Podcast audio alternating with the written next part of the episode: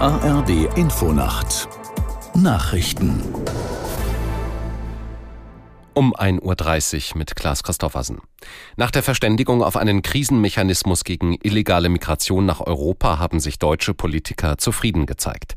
Außenministerin Baerbock erklärte, die Bundesregierung habe hart und erfolgreich darum gerungen, dass humanitäre Mindeststandards wie der Zugang zu Bildung und Gesundheitsversorgung nicht aufgeweicht würden.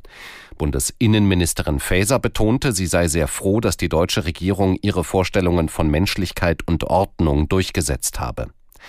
Ein Land an den EU-Außengrenzen darf nach den Plänen die Standards bei der Versorgung und Unterbringung ankommender Geflüchteter absenken, wenn die Aufnahmekapazitäten erschöpft sind. Auch Rückführungen in diese Länder soll es dann nicht mehr geben. Dafür muss aber der Rat der EU-Mitglieder zunächst den Krisenfall feststellen. Staats- und Regierungschefs aus rund 50 Ländern werden heute zum dritten Gipfeltreffen der neuen europäischen politischen Gemeinschaft in Spanien erwartet. Kanzler Scholz vertritt Deutschland.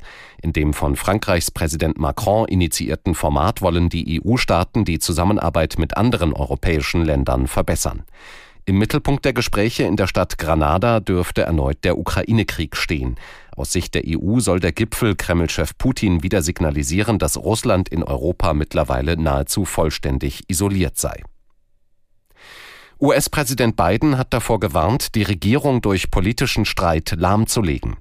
Die vergiftete Atmosphäre in Washington müsse sich ändern, sagte Biden mit Blick auf die Absetzung des Repräsentantenhaussprechers McCarthy. Die Wahl eines neuen Vorsitzenden werde eine Weile dauern, aber es gebe eine Menge Arbeit zu tun. Radikale Republikaner hatten ihren Parteikollegen McCarthy aus dem Amt gewählt und damit die parlamentarische Arbeit blockiert.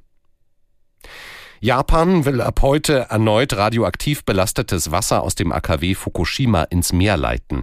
China hat unter Hinweis auf eine Verseuchung den Import von Fischen aus der Region eingestellt. Aus Tokio Bernd Muschborowska.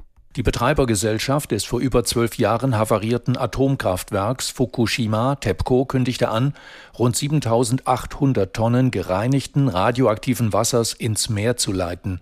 Die erste Phase dieser umstrittenen Praxis hatte am 24. August begonnen und heftigen Protest in fast allen umliegenden Nachbarstaaten ausgelöst. Die Internationale Atomenergiebehörde IAEA e erklärte, die Freisetzung des Wassers entspreche internationalen Standards und werde der Umwelt keinen Schaden zufügen. Das Wetter in Deutschland an den Küsten teils Regen und Gewitter, ansonsten trocken, Tiefstwerte 14 bis 3 Grad. Am Tage verbreitet heiter und trocken, im Norden Schauer möglich, Höchstwerte 13 bis 21 Grad. Und die weiteren Aussichten am Freitag oft freundlich 14 bis 23 Grad. Das waren die Nachrichten.